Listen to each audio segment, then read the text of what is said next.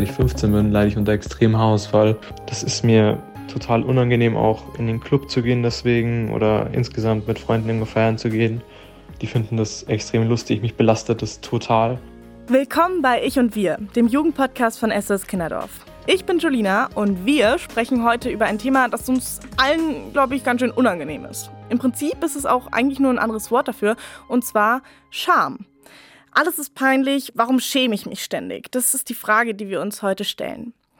Dafür gibt es auch wirklich viele Gründe und deswegen freue ich mich, dass viele von euch uns Nachrichten zugeschickt haben und davon hören wir auch ganz viel, für was ihr euch schämt und wie ihr damit umgeht. Außerdem sitzt heute mit vom Mikrofon die Franziska Setari Koestani oder auch kurz Franzi. Hi, schön, dass du da bist. Hallo, freut mich.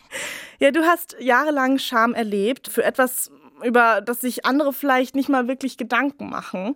Und das ist eben auch genau der Punkt, wenn man sich mal anschaut, was Scham überhaupt ist. Denn das Schamspektrum ist wirklich sehr breit. Also es kann von einer leichten Verlegenheit oder Fremdscham bis hin zu tiefer Demütigung reichen. Es gibt auch die chronische Scham. Das ist dann ein krankhaftes, andauerndes Schamgefühl, das oft durch psychische Traumata hervorgerufen wird. Und Scham ist auch was komplett Individuelles, weil manchmal ist einem was total ultra krass peinlich und andere sind da total easy mit irgendwie. Also, Franzi, vielleicht erzählst du einfach mal kurz, für was schämst du dich oder hast du dich lange geschämt? Ich habe mich lange dafür geschämt, dass ich, ja, ich sag immer eine Harry Queen bin.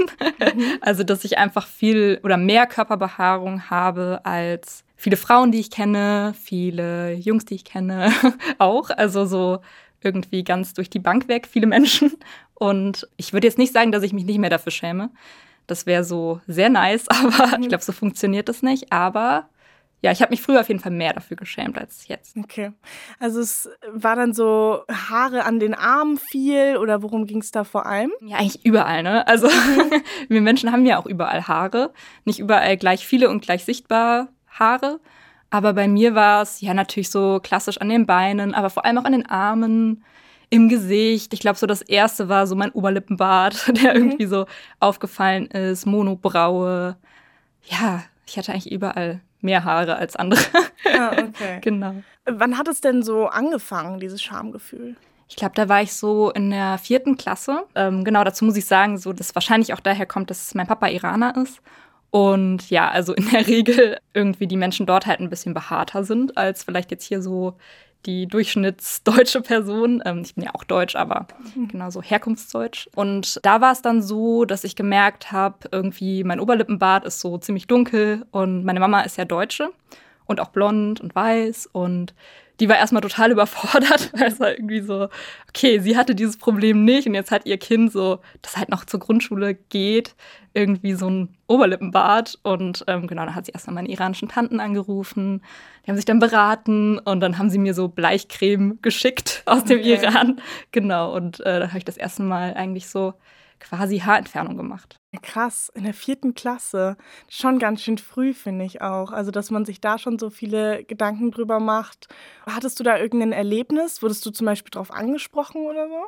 Ich wurde nie, würde ich sagen, gemobbt dafür oder so, weil dafür habe ich, glaube ich, einfach sehr früh angefangen, so Präventionsarbeit zu leisten. Es wurde kommentiert, auf jeden Fall. Mhm. Die anderen Kinder haben irgendwie sowas gesagt wie, warum hast du da überhaupt Haare? Also es war, glaube ich, gar nicht böse gemeint, aber es wurde halt kommentiert, dass was anders ist an mir und dadurch kam das Schamgefühl. Bei anderen Mädchen wird es nicht gesagt, nur bei mir. Und das war mir dann peinlich. Und ich wollte es halt sofort eliminieren. Also es war so gar keine Lust mehr, diese Kommentare nochmal weiterzukriegen und deswegen sofort handeln. Und habe meine Mama dann auch so ein bisschen bearbeitet, dass sie das macht. Ich glaube, sie wollte eigentlich gar nicht, dass ich so früh schon, also meine beiden Eltern wollten es mir eigentlich so ein bisschen ersparen, dass ich so früh schon diese Sachen irgendwie angehen muss. Aber ich wollte einfach gar nicht mehr so diese Kommentare irgendwie bekommen. Ja, auch krass, dass du dann direkt so Präventionsmaßnahmen, wie du sagst, irgendwie eingeleitet hast, damit du dich da nicht mit irgendwelchen anderen Kommentaren noch irgendwie auseinandersetzen musst. Gab es andere, wo du auch gemerkt hast, dass die da Probleme mit haben mit Körperbehaarung oder warst du da ziemlich alleine mit? Ich hatte auf jeden Fall lange das Gefühl, ich bin alleine damit. Und deswegen, weil ich auch nicht so drüber geredet habe. Ich wollte halt, dass es so aussieht, als wäre das alles natural irgendwie.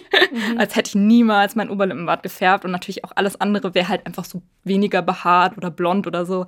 Ich muss auch sagen, ich glaube, So die Intensität meiner Körperbehaarung war auch mehr als bei den meisten meiner Freundinnen. Aber es gab schon so ein paar, die hatten auch damit zu kämpfen auf jeden Fall. Die hatten auch dunklere Haare.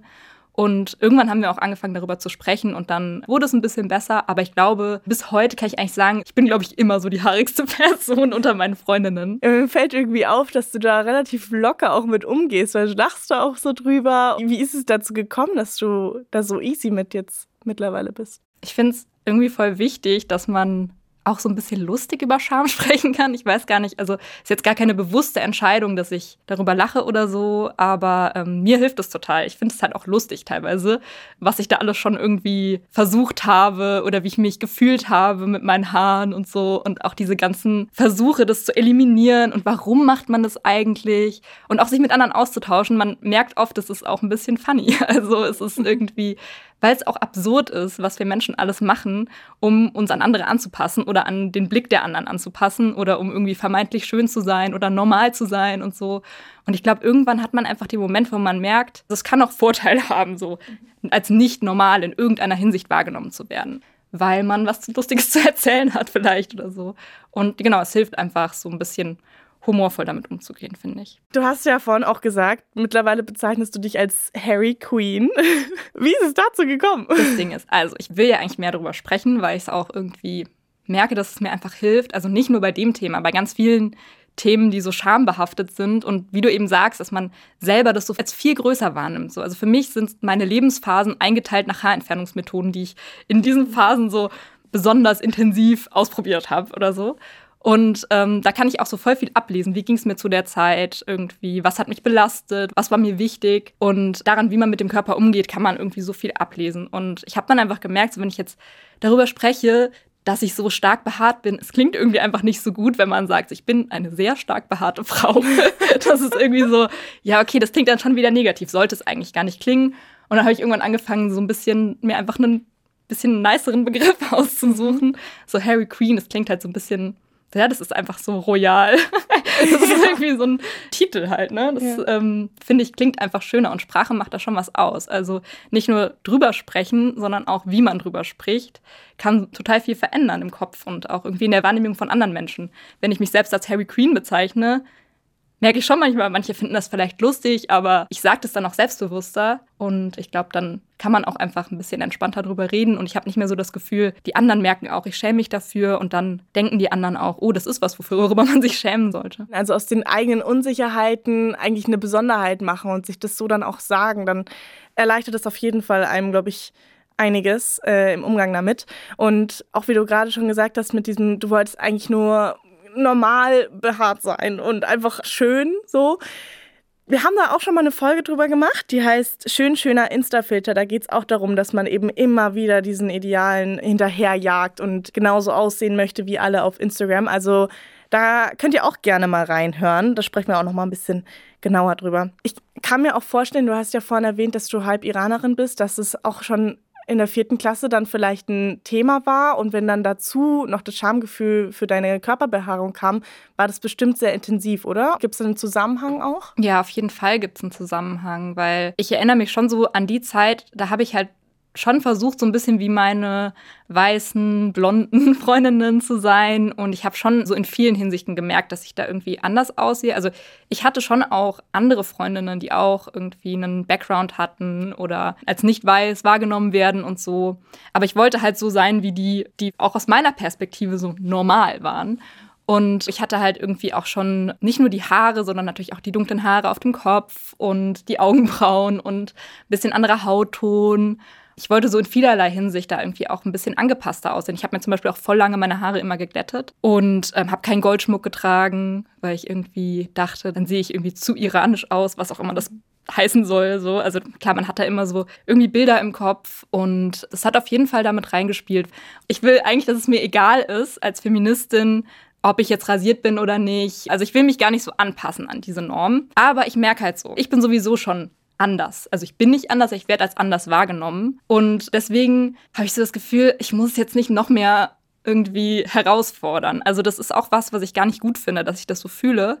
Ich wäre gerne da, glaube ich, auch mutiger und ich arbeite auch ein bisschen dran, dass ich da mutiger werde. Aber ich merke schon, es ist ein Unterschied und ich glaube, es ist wichtig, das anzuerkennen, dass man sowieso ja vielleicht auch mal Rassismus erfährt, einfach nur, weil man halt sowieso als anders wahrgenommen wird und vielleicht wird es dann irgendwie noch schlimmer, wenn man noch mit anderen Normen bricht. Und deswegen, als schöner Mensch, wird man irgendwie besser behandelt. Man wird als schützenswert angesehen, man hat Vorteile im Job und so weiter. Und irgendwie, ähm, glaube ich, hat mich das auch sehr geprägt. Ich habe halt einfach sehr versucht, dann in anderer Hinsicht schön zu sein oder zu überkompensieren quasi. Und ja, mich in dieser Hinsicht einfach anzupassen. Wie hast du das dann überkompensiert? Ja, durch einfach Armbehaarung auch entfernen. Ne? Mhm. Also ich habe, ähm, das haben viele Freundinnen von mir nicht gemacht ähm, und fanden es sogar total absurd, dass ich das mache. Aber ich war dann einfach noch intensiver irgendwie. Also ich wollte, dass noch mehr Haare weg sind, dass alles noch glatter ist im Gesicht. Also wirklich überall. Ich hatte eine Zeit, da habe ich das Gefühl gehabt, ich habe alles eigentlich entfernt und ich hatte mhm. kein Haar mehr an meinem Körper. Ich war irgendwie viel glatter als meine Freundinnen, die sowieso weniger behaart sind. So, das war, glaube ich, so meine Überkompensation, damit einfach die Wahrscheinlichkeit noch geringer ist, dass man mich als haarig irgendwie erkennen kann. Ja, krass. Und wie ist es heute? Also rasierst du dir immer noch alle Haare weg oder stehst du schon ein bisschen mehr dazu? Ich stehe auf jeden Fall mehr dazu. Es gab so ein bisschen einen Schlüsselmoment vor ein paar Jahren, da war ich in Frankreich ähm, auf einem Festival und habe irgendwie festgestellt, es ist echt ein bisschen anstrengend, sich auf einem Festival die ganze Zeit zu enthaaren. Und so die anderen Frauen, mit denen ich da war, die haben das gar nicht gemacht. Die haben wirklich alles wachsen lassen und haben auch so kurze Hosen getragen und so und waren da so total selbstbewusst mit. Und es hat auch die Männer und Jungs einfach gar nicht gestört. Also ja, es war irgendwie allen egal. Alle waren halt irgendwie so gleich nicht mhm. enthaart. Und ähm, ich war so die Einzige und ich habe gemerkt, dass es komisch ist irgendwie. Ich kann mich nicht so gut dafür rechtfertigen. Also die anderen verstehen es gar nicht so sehr, ähm, warum ich das mache. Vorher war es halt immer normal, dass man sich enthaart für irgendwie so viele in meinem Umfeld. Und jetzt war es so ganz komisch, dass ich mich überhaupt enthaare. Und dann habe ich mir gedacht, ich versuche mal, mir alles wachsen zu lassen, weil dann war ich sowieso alleine unterwegs, ein bisschen auf Reisen und dachte, okay, das ist ein guter Testmoment. Mhm. und ähm, dachte mir so, ich will mal sehen, wie sich das für meinen Körper anfühlt. Und ja, seitdem bin ich ein bisschen entspannter. Mhm. Ich habe zum Beispiel meine Armhaare wieder wachsen lassen. Ah. Ja, ich glaube, das ist auch so eine Strategie vielleicht, wie man lernt, mit dem eigenen Schamgefühl umzugehen, dass man raus aus der Komfortzone geht und äh, sich in diese Situation schmeißt, wo man dann halt äh, nicht die ganze Zeit sich enthaaren kann. Oder auch bei anderen Situationen, wenn man sich total schämt, sich zu melden im Unterricht, dass man einfach mal wirklich sagt, heute nehme ich mir vor, ich melde mich mindestens dreimal im Unterricht. So. Und dass man da einfach versucht, aus sich rauszukommen und sich aktiv in diese schambesetzten Situationen zu bringen, um dann einfach zu merken, hey, es ist eigentlich gar nicht so schlimm, wie ich immer dachte. Und anderen Leuten fällt es auch vielleicht gar nicht so auf. Und ich glaube, so lernt man dann damit umzugehen besser und sich nicht mehr so krass dafür zu schämen. Voll, ich kann es eigentlich auch nur empfehlen, es mal auszuprobieren.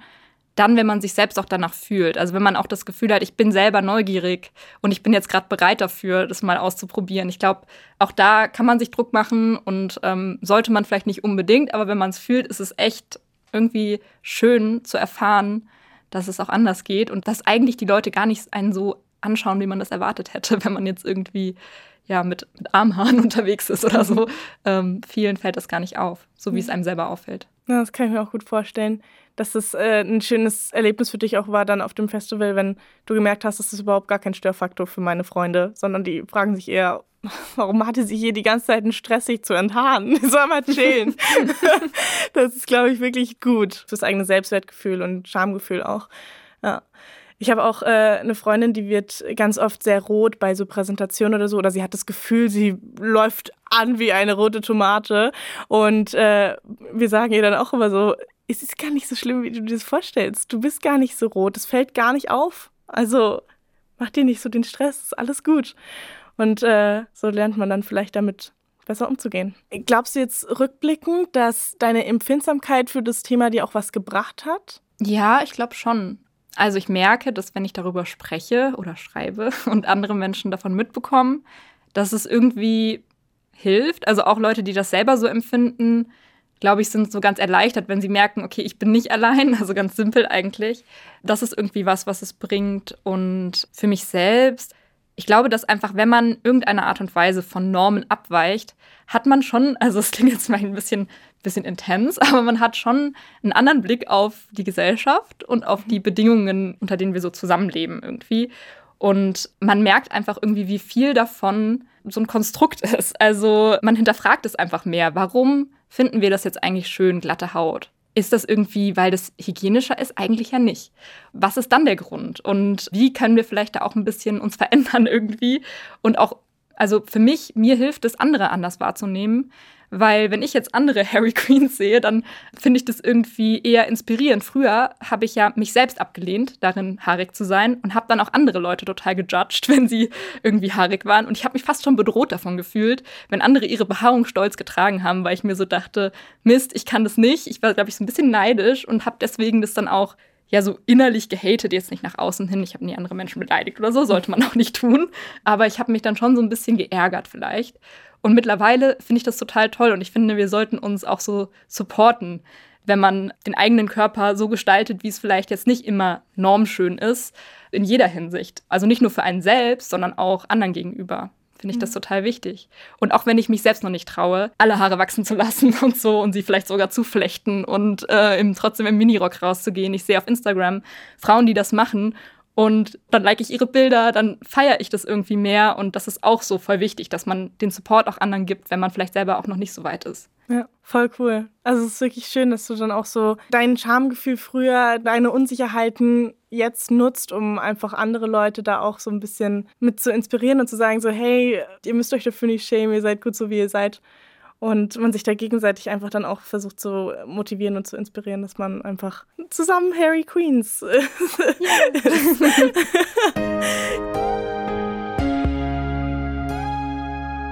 Ja, das ist unser großes Thema heute. Schämen, Peinlichkeit. Und zu dem Thema gibt es auch, wie immer, viele Studien und Umfragen.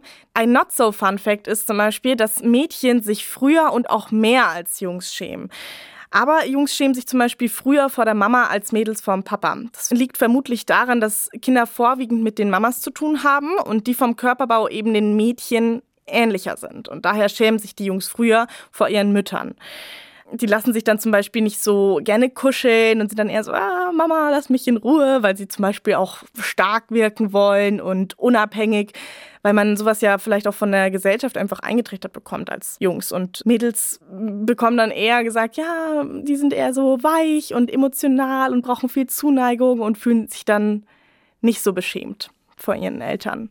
Die meisten Kinder schämen sich äh, übrigens zum ersten Mal zwischen ihrem dritten und fünften Lebensjahr. Einige aber auch schon früher. Das finde ich auch krass, dass man so früh damit anfängt, dieses Schamgefühl zu erleben. Das ist ja auch voll schwierig, weil man weiß ja auch nicht, wie man damit umgehen soll zu dem Zeitpunkt. Und interessant ist auch, dass Kinder am Anfang nur die eigene Scham entwickeln und später dann so dieser Fremdscham dazu kommt.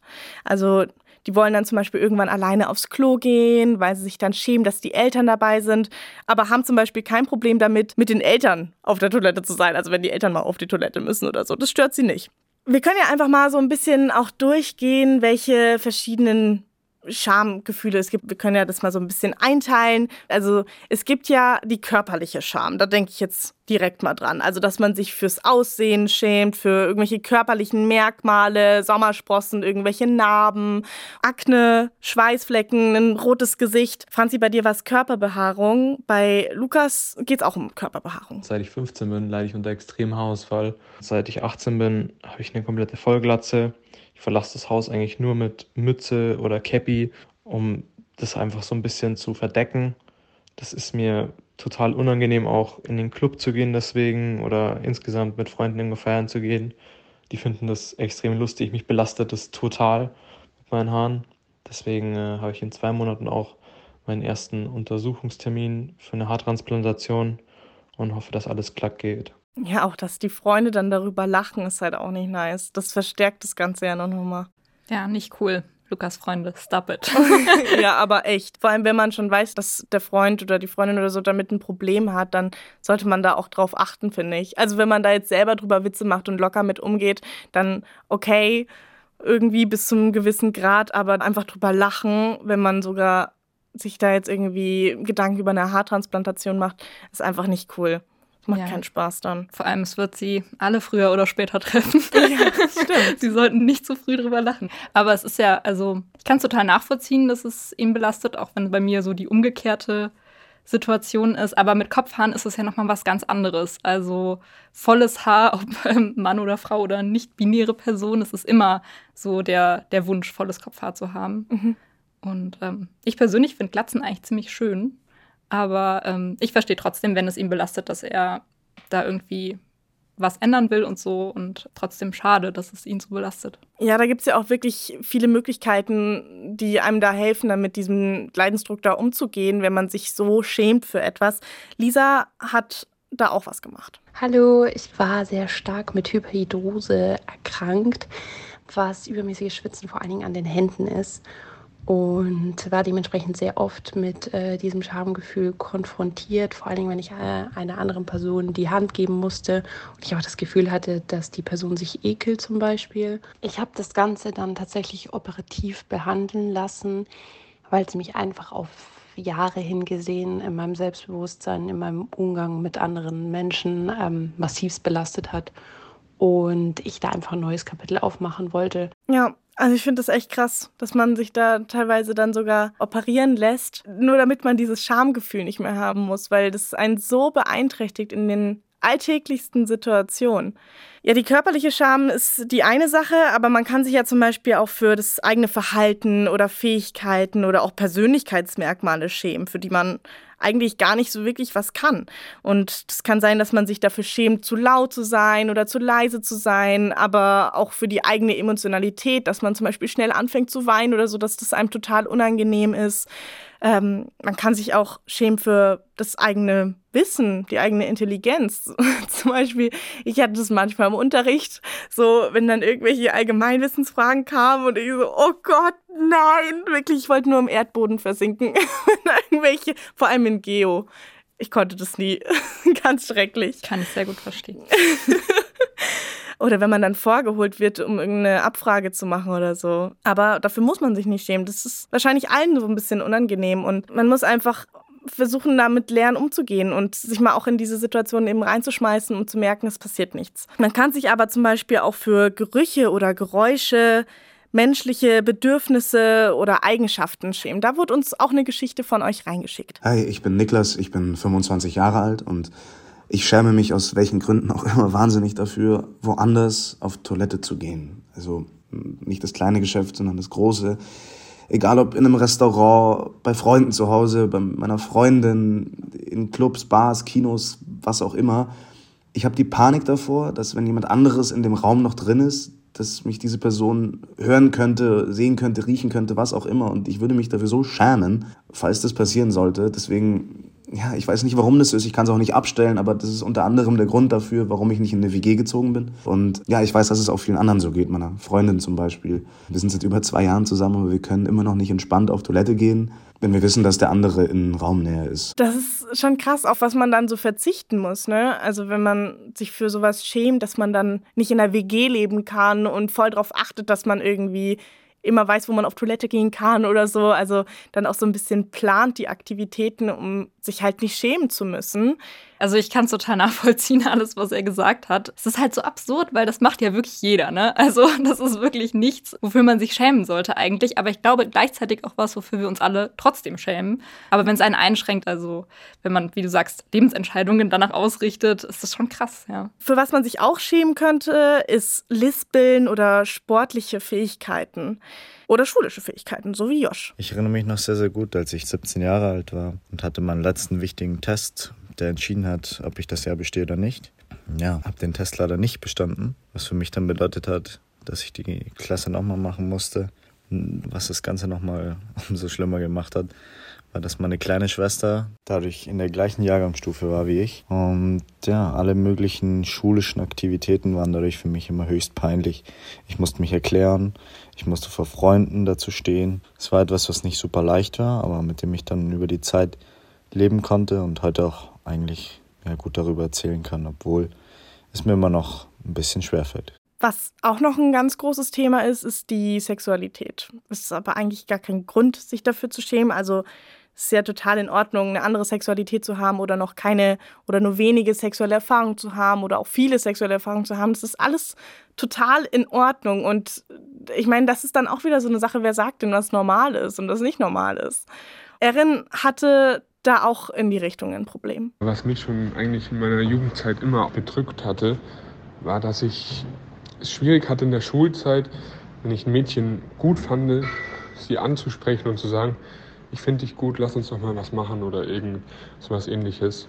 Und das hat mich immer schon äh, bedrückt und ich konnte eigentlich, bis ich so ungefähr 18 war, nicht damit umgehen. Ja, also ich kann es total nachvollziehen, aber aus meiner Perspektive ist es gar nicht immer das Beste, wenn Jungs aufdringlich sind. Also da gibt es gar keinen Grund, sich zu schämen, auch wenn ich es nachvollziehen kann, weil ich bin, glaube ich, auch eher ein bisschen schüchtern und auch früher noch schüchterner gewesen und so. Und dann denkt man immer, boah, warum traue ich mich jetzt nicht das zu sagen? Ich würde es gerne sagen. Ähm, und man ärgert sich so ein bisschen, dass man irgendwie nicht alles sagt, was man denkt. Aber es ist auch okay, wenn man Sachen für sich behält. Es ist auch okay, wenn man ein bisschen stiller ist oder wenn man einfach anders kommuniziert als andere Menschen das ist ja auch gut, dass wir da alle unterschiedlich sind. Ja, man lernt ja auch dazu. Das ist, glaube ich, auch dieses Ding mit Dating. Also, dass man da immer angenehmer wird mit der Situation und immer sich mehr wohlfühlt dann im, in einem Dating-Kontext.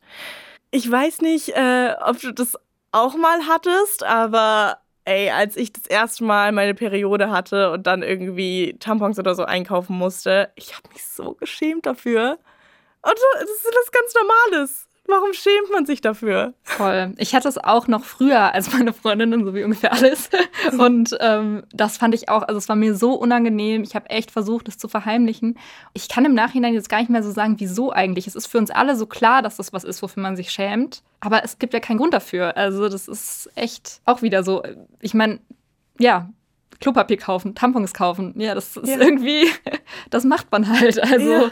ähm, eigentlich auch total absurd, sich dafür zu schämen. Ja.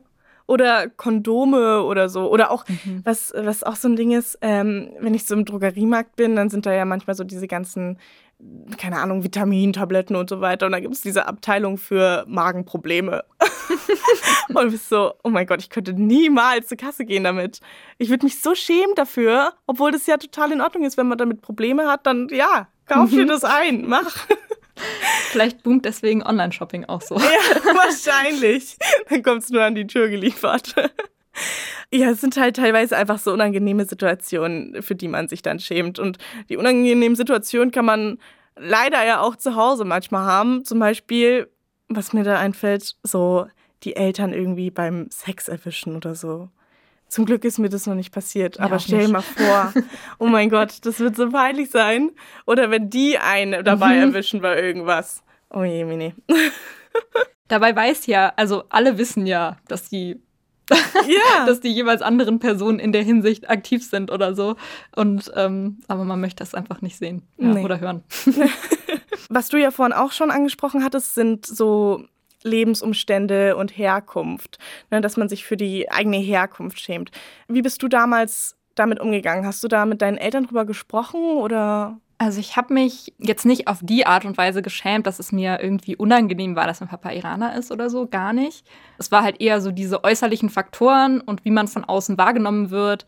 Was mir dann manchmal unangenehm war, halt einfach so diese Rassifizierung, die dann irgendwie passiert. Das war das, was mir unangenehm war, aber jetzt nicht um direkt die Herkunft. Ich glaube aber, dass es oft so sein kann.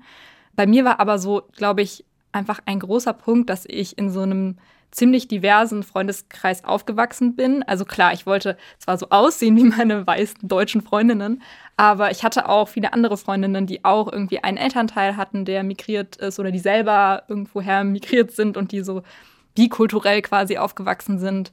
Und dadurch war das eigentlich eher was, was so als normal angesehen wurde und ähm, was man eher so gefeiert hat und worauf man stolz war. Da war es mir dann eher manchmal unangenehm oder ich habe mich dafür geschämt, dass ich zum Beispiel die Sprache meines Vaters nicht kann. Oder dass ich eigentlich nur einmal in meinem Leben im Iran war. Also das hat natürlich auch politische Gründe. Aber das habe ich halt erst spät verstanden, dass es da auch diese Unterschiede gibt. Also ich kann nicht so jeden Sommer in die Türkei und da Urlaub machen oder so, wie manche meiner Freundinnen vielleicht oder irgendwo anders hin. bei mir ist es halt ein bisschen anders. Und das war dann eher so die Scham. Da sieht man einfach, dass Scham sich auch so daraus speist, was jetzt anders ist im Vergleich zu irgendwie den Menschen, mit denen man zu tun hat, mit der Gesellschaft oder den Einflüssen, die man irgendwie mitbekommt. Ähm, das hat so total viel damit zu tun irgendwie, dass man irgendwas selbst bemerkt, was abweicht. Also sehr komplex, das Thema generell. Was wir auch in der aller, allerersten Podcast-Folge vom Ich und Wir Jugend Podcast hatten, war Kinderarmut. Da hat Jeremias Thiel drüber gesprochen und er hat sich dafür geschämt, keine Brotzeit zu haben, wie all die anderen Schulkinder und so. Also da könnt ihr auch gerne mal reinhören, wenn euch das Thema interessiert. Oft schämt man sich ja nicht nur für sich selbst, sondern auch für andere. Dass man sich so denkt, so, oh mein Gott, oh nein, wie cringe ist das jetzt gerade bitte, was die Person gemacht hat oder gesagt hat oder so. Und das nennt man Fremdscham. Fremdscham beschreibt das Gefühl, sich für einen anderen schämen zu müssen. Das sagt auf jeden Fall der Duden. Und was auch interessant ist, dieses Wort Fremdscham gibt es eigentlich tatsächlich erst seit 2009. Also das ist seit 2009 erst im Duden. Fand ich schon irgendwie einen lustigen Fakt. Gerade bei Fremdscham fällt mir sofort irgendwie das Schämen für die eigenen Eltern ein. Also, dass man sich da so denkt, so, wenn Freunde da sind und die irgendwas Komisches sagen oder sich komisch verhalten, dann ist man immer so, Gott, nein, Mama, lass das. Oh Gott. Oder Papa, oh, oh, sprich das jetzt bitte nicht an und so. Vor allem, wenn es um einen selbst geht, irgendwie wie man als Baby war oder was man mal Lustiges gesagt hat oder so, wenn die Eltern das erzählen, das ist immer richtig unangenehm. Mir war es auch oft unangenehm, wie meine Mutter ist schon ziemlich anders als ich, so vom Verhalten her. Sie ist so ein bisschen lauter und irgendwie charismatischer und so. Und dieser Kontrast, das hat mich manchmal auch so, was mir manchmal auch unangenehm, wo ich mir im Nachhinein denke, eigentlich total schön. Ja. nee, aber das ist halt manchmal so, dass man auch vor allem Verhaltensweisen, die man nicht so kennt, zum Beispiel, wenn jemand extrem extrovertiert ist oder so, dass man sich dann denkt, als introvertierte Person, oh mein Gott, wie cringe, oh mein Gott, wie kann die Person so sein und so. Aber so ist jeder halt auch individuell und das ist ja total schön, weil es wäre ja langweilig, wenn wir alle gleich sind und so. Deswegen Fremdscham ist auch einfach, liegt eigentlich nur bei sich selber. Also das ist ja das Problem von sich selber, dass man meistens denkt, oh mein Gott, wäre ich so oder würde ich so handeln, würde ich mich in der Situation auf jeden Fall schämen. Ja, hast du jetzt zum Abschluss vielleicht noch einen ganz konkreten Tipp für unsere Zuhörer und Zuhörerinnen? Also ich glaube, dass man jetzt nicht jede Scham ablegen kann und vielleicht auch nicht ablegen muss, weil es gibt einfach gesellschaftliche Umstände, sowas wie Diskriminierung oder so oder halt soziale Ungleichheit mit Armut. Das sind die Ursachen, die überhaupt zuerst zu sowas wie Scham führen und die irgendwie ungerecht sind. Und ähm, wenn die sich gesellschaftlich verändern, dann ist auch eine Scham überflüssig oder so oder nicht mehr so vorhanden. Und das ist, glaube ich, wichtiger, als bei sich selbst anzufangen und zu sagen, ich will mich jetzt nicht mehr dafür schämen. Es gibt aber auch so andere Formen von Scham, wo man dann zum Beispiel einfach mal ich würde einfach ganz basic sagen, drüber reden kann. Also mal nachhören bei Leuten, denen man vertraut, ja, irgendwie, ich schäme mich immer dafür, wie ist es denn bei dir? Ist dir das schon aufgefallen an mir oder so? Und da ein bisschen offener drüber sprechen und auch sich so anderen Menschen gegenüber zu verhalten, wenn man merkt, sie schämen sich für irgendwas, wie man es sich für sich selbst auch wünschen würde. Also einfach ein bisschen netter sein und nicht sich lustig machen drüber für anderen. Das ist ein sehr guter Tipp. Danke auf jeden Fall, dass du hier dabei warst und über dein Schamgefühl mit uns geredet hast. Hat mich sehr gefreut, hat gut getan.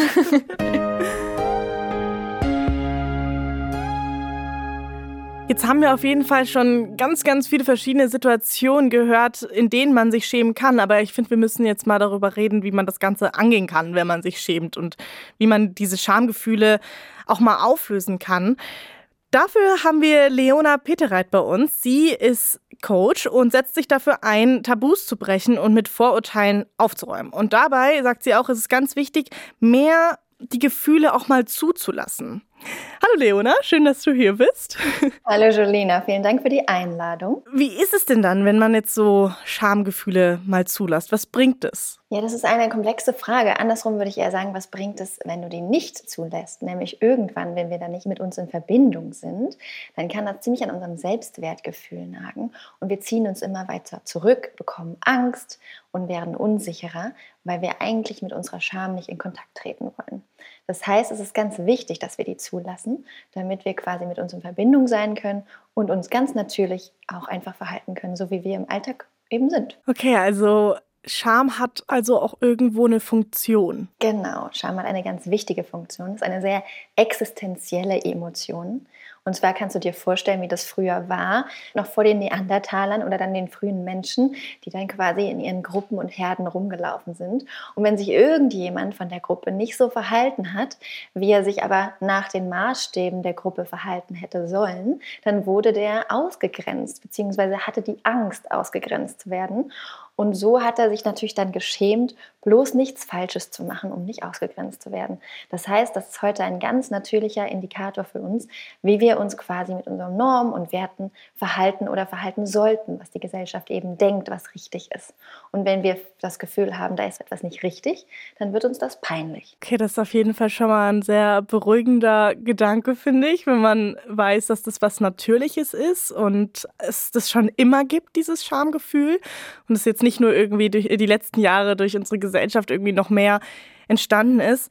Aber man fragt sich ja schon, warum ist einem so wahnsinnig viel peinlich? Ja, das ist eine gute Frage. Letztendlich liegt es immer daran, wie wir aufwachsen, ne? welches Umfeld wir haben, welche Eltern, welche Großeltern, Freunde, Familie, in der Schule, wie die Menschen uns prägen. Es kann sein, dass man in einem Haushalt aufwächst, wo die Eltern auch ein sehr hohes Schamempfinden haben oder sehr strenge konservative Normen und Werte haben und da eventuell viel mehr Scham empfunden wird, unter dem Anführungsstrichen, das macht man heute nicht.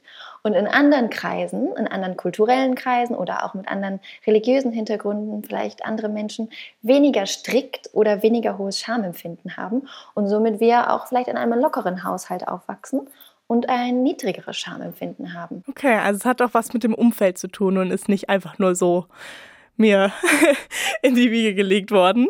Genau. Wird es denn irgendwann leichter, wenn man älter wird? Schämt man sich dann weniger? Ja, definitiv. Also gewisse Themen sind ja irgendwann dann gar nicht mehr so schambehaftet, weil wir sie durchlebt haben, weil wir sie angesprochen haben, weil wir es mal ausgedrückt haben. Dafür kommen mit dem Alter oder anderen Entwicklungsstufen neue Schamgefühle dazu. Vielleicht was Erfolg angeht oder was in der Familie irgendwelche Themen angeht. Scham ist existenziell und ist auch gesund, weil sie uns eben gewisse Normen und Werte aufzeigt. Nur wenn wir sie zu sehr unterdrücken oder uns dazu so, zu sehr einengen lassen oder Angst bekommen, dann kann sie hinderlich Und werden. dann auch ungesund? Genau. In dem Sinne ungesund, wenn wir so viele Ängste entwickeln, uns vor lauter Scham nicht mehr fortbewegen zu wollen oder uns nicht mehr zeigen zu wollen. Und dann nagt es sehr an unserem Selbstwertgefühl. Und das hat natürlich sehr einschränkende und ungesunde Auswirkungen. Was hilft denn dann, wenn ich jetzt in so einem ungesunden Schamgefühl feststecke und da einfach nicht mehr rauskomme. Ich finde es immer wichtig, dass wir uns einer Person, die uns nahesteht, öffnen können, dass wir etwas erzählen können, was uns bewegt. Den Eltern, das können Freundinnen sein, das können aber auch ganz tolle Arbeitskolleginnen sein oder vielleicht sogar im Internet Menschen, die wir kennen und einfach mal uns mitteilen, was uns denn eigentlich beschämt oder ähm, bewegt. Und dann merken wir häufig, dass andere Menschen das vielleicht gar nicht als so beschämend beurteilen oder selbst andere Menschen auch diese Sorgen oder Probleme haben. Und schon fühlen wir uns damit gar nicht mehr so alleine. Was mir dazu auch einfällt, ist so, sich Feedback vielleicht auch einholen. Also wenn man jetzt zum Beispiel das Gefühl hat, man wird extrem rot in einer Situation oder keine Ahnung, mhm. man hat das Gefühl, man riecht total komisch oder so, dass man sich dann einfach ein mhm. Feedback holt von seinem Umfeld, ähm, die einem das dann auch mal ehrlich, aber halt auf eine liebe Art und Weise einfach sagen und einen darauf hinweisen oder auch sagen, so, nee, ist überhaupt nicht so, das bildest du dir nur ein. Und ich glaube, das kann auch helfen. Genau, eine super Strategie. Wofür ja. schämst du dich denn? Hast du da auch irgendwas? Oh, das ist eine gute Frage. Also früher, als ich jünger war, habe ich mich definitiv dafür geschämt, dass ich eine sehr schmale Figur hatte und nicht so weibliche Rundungen hatte. Und ich hatte eine Zeit lang eine sehr, sehr hohe Stimme, mit der ich mich gar nicht zufrieden war und immer mich dafür geschämt habe, dass ich so sehr hoch klinge in meiner Stimme. Und heute, wofür schäme ich mich heute? Vielleicht, wenn ich einen Auftrag erledige oder auch eine Ablehnung erhalte von jemandem, weil der Auftrag nicht gewollt ist, dann habe ich vielleicht auch das Gefühl, oh, ich bin da nicht gut genug oder das ist peinlich, da habe ich was falsch gemacht. Ganz natürliche Dinge im Alltag. Und wie verhältst du dich dann in diesen Situationen, auch auf deine Figur oder auf deine Stimme bezogen? Wie gehst du in den Situationen damit um? Also gibt es für mich immer zwei Varianten. Das eine ist, wenn ich direkt in der Situation mit anderen Menschen bin und die sehen mir vielleicht an, dass das was in mir regt und mich berührt, dann kommuniziere ich das gleich. Oh, das hat mich jetzt berührt, jetzt muss ich mal kurz drüber nachdenken, gib mir mal eine Minute. Das ist die eine Variante. Und die andere Variante ist, wenn ich mit mir alleine bin, dann überlege ich auch, was war jetzt das eigentliche Thema dahinter, Leona? Was hat dich jetzt beschämt oder bewegt? Und vor allen Dingen versuche ich immer zu atmen. Das hilft in jeder emotionalen Situation, entspannt das Nervensystem und bringt mich wieder zurück in meinen Kopf, um klar handeln zu können. Das sind auf jeden Fall sehr gute Tipps. Muss ich auch das nächste Mal ausprobieren, wenn ich mich irgendwo so richtig schäme, dass ich einfach mal tief durchatme und sage, es ist alles gut, es passiert hier nichts. Genau. Und auch dieses Aussprechen, das habe ich tatsächlich auch schon ein paar Mal gemacht, dass wenn ich irgendeine Situation habe, wo ich mich unwohl fühle, dass ich dann sage, oh mein Gott, es war mir gerade richtig peinlich oder oh mein Gott, ich schäme mich gerade voll dafür. Und wenn es ausgesprochen ist, dann ist es schon mal weniger schlimm. Ja, total. Ganz wichtig. Meistens geht es ums Aussprechen. Siehst du denn auch irgendwo Vorteile in den Eigenschaften, die du hast oder in den Fähigkeiten, für die du dich früher geschämt hast? Ja, natürlich. Also zum Beispiel das Thema mit der Stimme. Da ist natürlich der große Vorteil, ich werde immer für jünger gehalten, als ich bin. Und wer freut sich darüber nicht als Anfang 30-jährige Frau? Und das andere ist natürlich, meine Stimme wirkt zart, aber dadurch auch sehr sanft. Die Stimme hat was sehr Meditatives, was sehr Weiches und sorgt nicht für Aggression oder Angst oder schüchtert ein. Das ist der Vorteil. Natürlich kann ich auch meine Stimme verändern, wenn ich auf der Bühne stehe und anders sprechen muss. Dafür haben wir eben auch wieder die Charme, dass wir genau wissen, was unser innerer Kompass quasi ist. Ja, cool.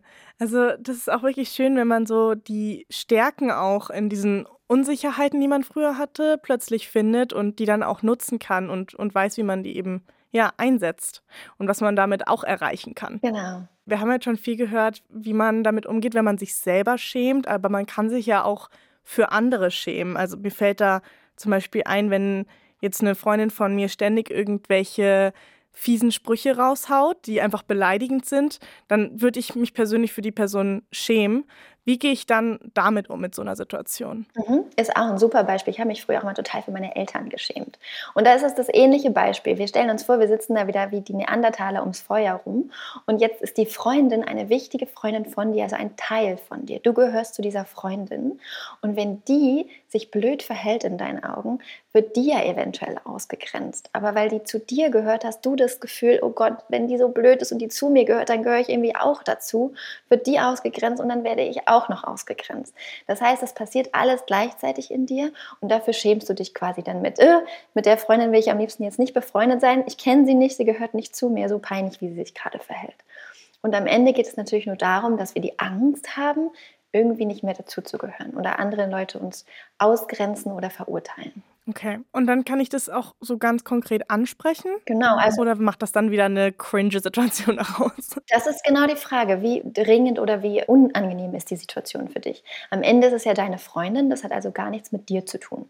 Da kannst du dich eigentlich total von loslösen und sagen, oh, das ist meine Freundin, ich akzeptiere die so, wie die ist und ich bin so, wie ich bin. Das ist das eine. Und wenn es dich aber so sehr belastet oder unangenehm für dich ist, kannst du dich auch fragen, was ist denn das, was mich jetzt eigentlich so belastet an der ganzen Situation? Und wenn das nicht reicht, kannst du immer noch deine Freundin fragen, wie die eigentlich ihr Verhalten so sieht, ob ihr die Situation aufgefallen ist oder ob die die vielleicht ganz anders sieht. Und wenn die sogar ganz anders das sieht, dann merkst du, das hat mit deiner Freundin gar nicht so viel zu tun, sondern vielleicht sogar eher mit dir selbst, weil dir das unangenehm ist. Hm, das ist auf jeden Fall ein guter Gedanke, dass man da dann, wenn man in diesem Fremdschamgefühl drin ist, kurz reflektiert, zu wem gehört das jetzt eigentlich? Ist das gerade mein Problem oder eigentlich das von der anderen Person? Ich finde auch, was du schon gesagt hast mit diesem Neandertaler und dass es was Existenzielles hat, dieses Schamgefühl, das ist wirklich ein beruhigender Gedanke, weil Scham ist ja auch irgendwo ein bisschen notwendig ja. für unser Zusammenleben. Also man könnte es auch körpereigene Polizei nennen. Einfach, dass das Schamgefühl darauf achtet, wie wir uns verhalten und dass wir uns eben auch benehmen in, in der Gesellschaft und auf Normen achten.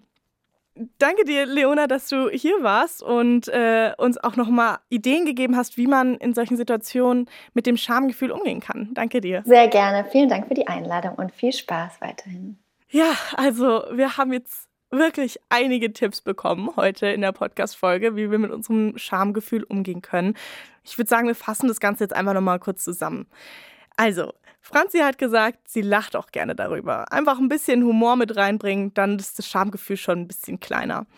Ansprechen und andere um Feedback fragen kann auch gut helfen. Und falls wir Fremdscham empfinden, zum Beispiel für unsere Familie oder unsere Herkunft oder Freundinnen, redet darüber, wenn es euch wirklich so sehr beschäftigt. Aber reflektiert auch, ob das gerade zu euch gehört oder das Problem von anderen ist. Und ich würde sagen, da sind wir auch schon mitten in unseren SOS Lifehacks. Ganz wichtig, jeder und jede empfindet Scham. Das ist nicht nur normal, sondern manchmal sogar hilfreich. Scham kann auch durch Hänseleien oder Mobbing ausgelöst werden. Und falls das häufiger bei dir vorkommt, dann sprich die Person auf jeden Fall an und sag, dass das absolut nicht cool ist, deine Unsicherheiten auszunutzen und dich da irgendwie mit aufzuziehen.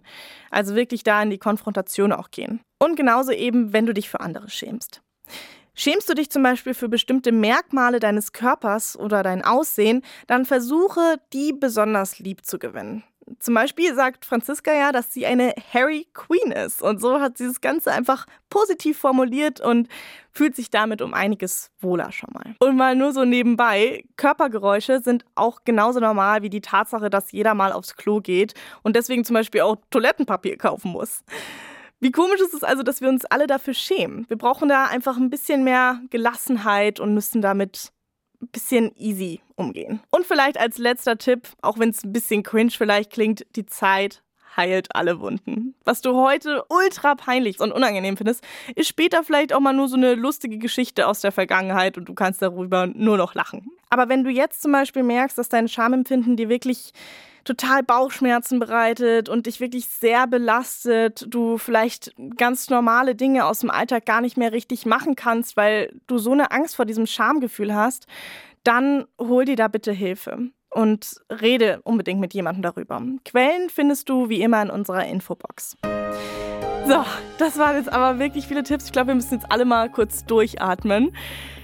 Aber was mich auf jeden Fall noch interessieren würde, ist, wofür du dich so richtig schämst. Also schau doch mal bei unserem TikTok-Account vorbei, der heißt soskinderdorf.de und schreib uns da, was dir peinlich ist und wie du mit diesen peinlichen Situationen umgehst. Da erfährst du dann auch immer die nächsten Themen vom Podcast und kannst vielleicht auch mal selber Teil davon werden. Und wie immer gilt, pass auf dich auf, denn du bist der wichtigste Mensch in deinem Leben.